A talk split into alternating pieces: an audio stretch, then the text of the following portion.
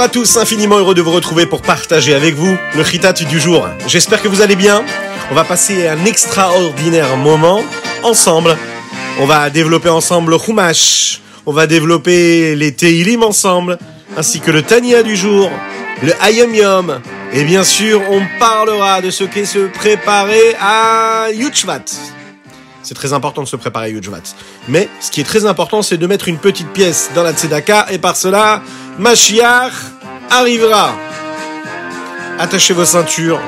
On va tout de suite décoller. On va démarrer par le Chumash.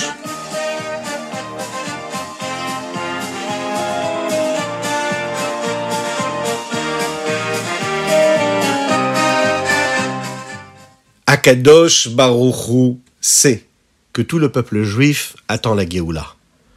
Mais que souvent, ils perdent la foi. Ils perdent la foi en Dieu.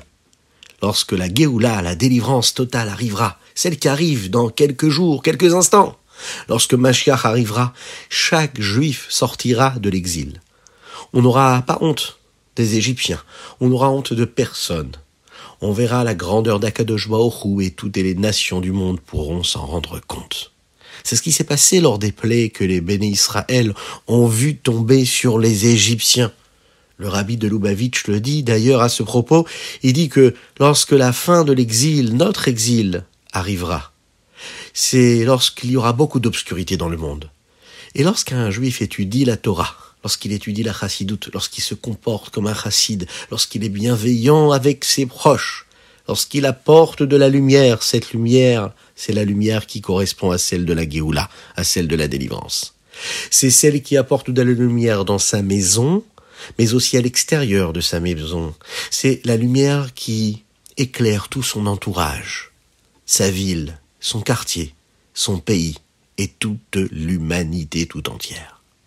D'ailleurs, lorsque les bénis Israël vont sortir d'Égypte, c'est ce que nous avons vu dans la partie précédente à celle qu'on va étudier aujourd'hui, c'est que les bénis Israël, c'est une promesse. Ils sortiront d'Égypte avec beaucoup d'argent et beaucoup d'or. Beaucoup de richesses qui nous permettront d'élever toutes les étincelles divines qui se trouvent dans cette richesse. Ça fait partie de notre mission. Mais avant cela, Moshe et Aaron ont une shlichut, ont une mission. C'est d'amener les plaies sur les Égyptiens. C'est la raison pour laquelle Paro appelle Moshe et lui dit Maintenant je vous permets de partir servez votre Dieu. Je vous permets même de prendre vos enfants. La seule chose que je vous demande de laisser ici, c'est les animaux. Mais Moshe refuse. Il dit à Paro, on ne peut pas laisser les animaux. Parce qu'on ne sait pas ce qu'Akadosh attend de nous, combien de corbanotes il va nous demander. On est donc obligé de prendre tous les animaux du pays. Et à ce moment-là, Akadosh va donc endurcir encore une fois le cœur de Paro. Il ne voudra pas faire tes choix. Et là, Paro répond, il dit, non, en aucun cas, partez d'ici. Je ne veux même plus vous voir. Qu'est-ce qu'il dit Moshe? Il dit, d'accord, c'est ce que tu veux. Tu veux plus qu'on vienne et tu ne veux plus nous voir, eh bien on va partir.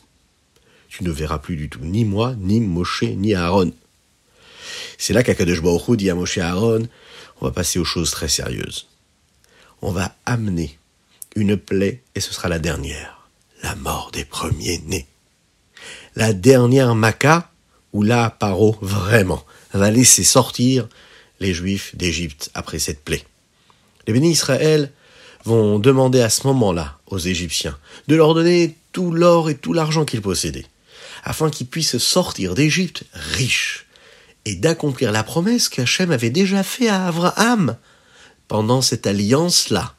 Brit ben Abetarim. Akadosh Baruch lui avait déjà dit à Abraham, tu auras des enfants et des petits-enfants, et tu auras une descendance qui arrivera en Égypte, et qui sera asservie par les Égyptiens, qui sera esclave. Mais ensuite, ils pourront sortir avec de la richesse, avec de l'or et avec de l'argent. Eh oui, il faut toujours avoir la émouna, la foi en Dieu. Lorsqu'Akadosh Baruch promet quelque chose, un jour ou l'autre, ses promesses se réalisent.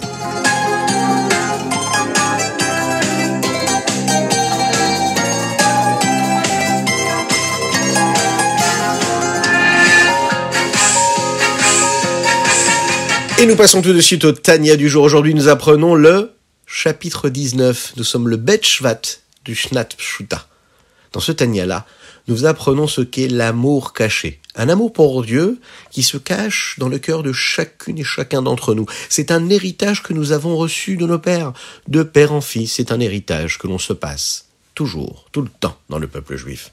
Cet amour caché qui est appelé la Ahavam Souteret, c'est une parcelle de la Neshama, une partie de la Neshama. Il est dit dans un verset, Ner Hashem Nishmat Adam. La bougie de Dieu, c'est l'âme de l'homme. Qu'est-ce que cela veut dire? Chaque juif est comparé à une bougie, plus précisément à la flamme qu'il y a dans une bougie. Si on regarde bien une bougie, on verra qu'il y a une flamme qui sort de cette mèche-là. Et la flamme toujours va vers le haut elle ne va jamais vers le bas. À l'inverse de l'eau, qui, elle, descend toujours vers le bas, car la racine et la source de l'eau se trouvent vers le bas. Et la flamme, donc, est attirée vers le haut. C'est un petit peu comme si qu'elle attendait euh, le moment où elle pourra se détacher de cette petite mèche-là, et la mèche, elle attire vers le bas. Elle l'empêche de s'envoler vers le haut, vers le ciel. Il est bien sûr entendu que si cette flamme-là cherche à se libérer, c'est parce qu'elle sent que sa source et sa racine le lieu de prédilection, là où elle se sent bien, c'est là-haut et non pas en bas. Oui, mais ce qu'elle ne sait pas, c'est que là-haut il y a beaucoup de lumière.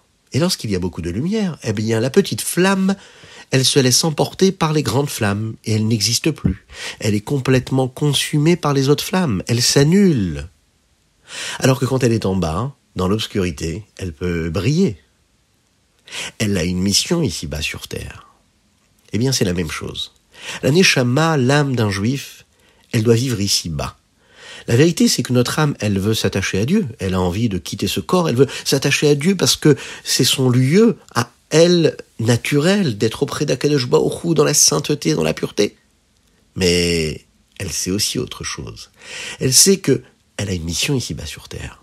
Elle doit éclairer ce corps si étroit que nous avons toutes et tous. Elle sait que si elle est tout près d'Akadosh elle sera peut-être dans la sainteté, mais elle n'aura pas accompli sa mission qu'elle a à accomplir ici-bas.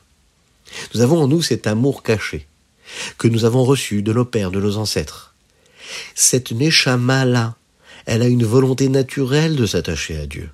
Et à chaque fois qu'elle va pousser son corps, et même son âme animale d'ailleurs, à accomplir une mitzvah, eh bien à ce moment-là, elle est en train de développer cet amour caché, et grâce à cet amour caché, on a la possibilité de ressentir cet attachement à Dieu, mais jusqu'en bas, dans ce monde ici-bas, pas là-haut près d'Hachem, on a la possibilité de se sentir près d'Hachem lui-même. Vous imaginez un petit peu le mérite?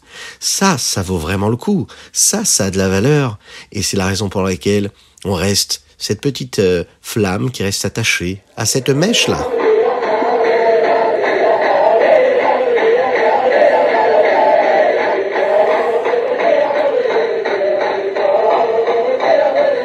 Ce qui nous amène à notre Ayom Yom aujourd'hui. Nous sommes le bête du mois de Shvat, le deuxième jour du mois de Shvat.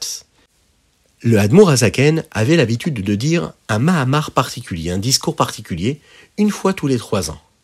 Ce Mahamar-là, il le disait pendant la paracha de Vaera. Et les Chassidim appelaient ce Mahamar, en yiddish on va le dire, Der Frumer Vaera. Pourquoi? Parce que quand on étudiait et écoutait ce marmar-là, il poussait, il entraînait les chassidim à avoir la volonté de faire teshuva et à se renforcer dans les mitzvot. Le Tzemar Tzedek, qui était le petit-fils du Admorazaken, avait dit que bien que le Admorazaken avait répété plusieurs fois ce Mahamar, à chaque fois qu'on entendait ce Mahamar, on avait l'impression de l'entendre pour la première fois. Le Rabbi Marash explique que bien que les mots étaient toujours les mêmes mots, puisque c'est le Admorazaken qui nous l'enseignait, à chaque fois qu'il disait ce Mahamar-là, il y avait une saveur particulière, il y avait quelque chose de particulier. On ressentait quelque chose, on sentait euh, une nouvelle lumière, on sentait quelque chose de spécial. Et l'impact était donc très particulier, chaque année différemment.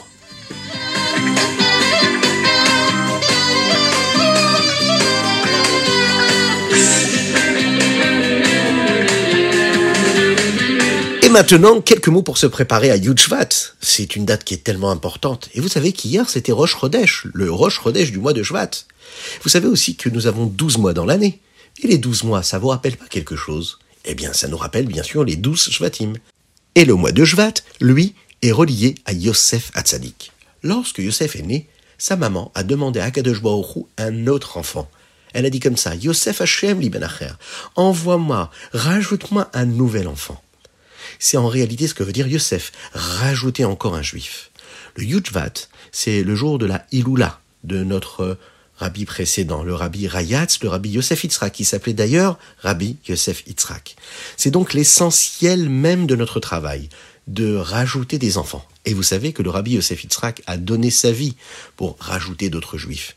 Non pas de les faire naître matériellement, mais de les faire naître spirituellement. C'est-à-dire de se soucier d'un autre juif.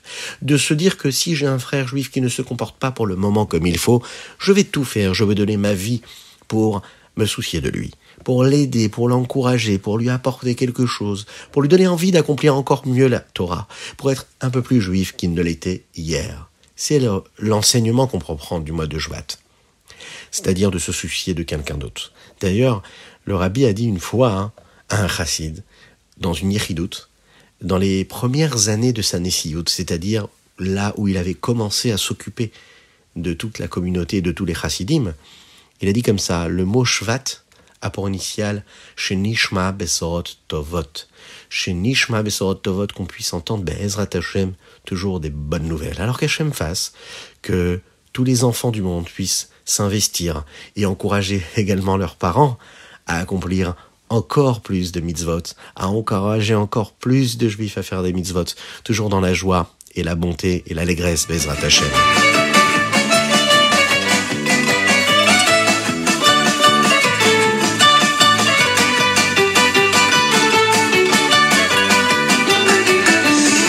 Et nous passons tout de suite à notre Télim du jour. Aujourd'hui, nous sommes le bête du mois de Shvat et nous lisons les chapitres du Yud au Yud Zain.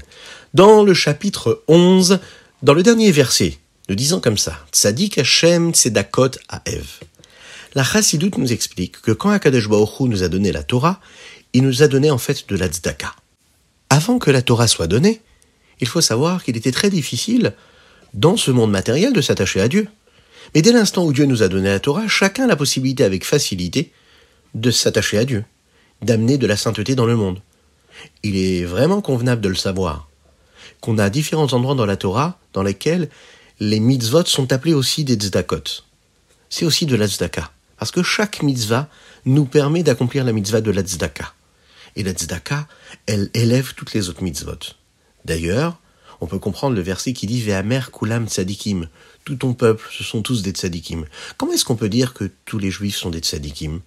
Vous imaginez les juifs qui ont un grand Yetzirara, qui leur fait faire beaucoup de fautes, que Dieu nous en préserve Est-ce qu'ils sont appelés aussi des tzadikim? Alors comment est-ce qu'on peut appeler ça des tzadikim? La Chassidoute nous explique que tzadikim ici, c'est dans le sens de la tzedaka, c'est-à-dire des personnes qui font de la tzedaka. Même un juif qui n'est pas au niveau du tzadik, qui accomplit des mitzvot et qui parfois accomplit l'inverse des mitzvot, malheureusement.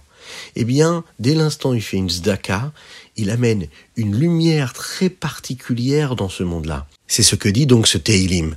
Tzadik Hashem tzedakot Eve. Dieu qui est juste, il aime ses enfants qui accomplissent cette mitzvah-là, qui est celle de la tzedaka. En faisant les mitzvot, en faisant la tzedaka, on apporte cette lumière et on s'attache à Kadesh encore et toujours.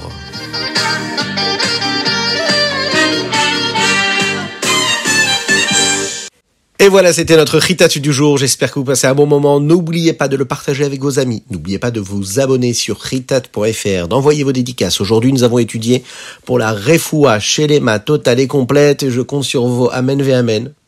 La les de Avraham Nissim Ben Sultana, Jobaoru fasse qu'une fois pour toutes il puisse guérir et qu'on puisse chanter et danser avec lui en bonne santé jusqu'à 120 ans. Que Dieu vous bénisse, qu'il vous protège, qu'il inonde votre journée de bonté, de grâce et de miséricorde et de joie et de réussite dans tout ce que vous allez entreprendre dans votre journée. Je vous dis à très très bientôt pour notre prochain Ritata du jour.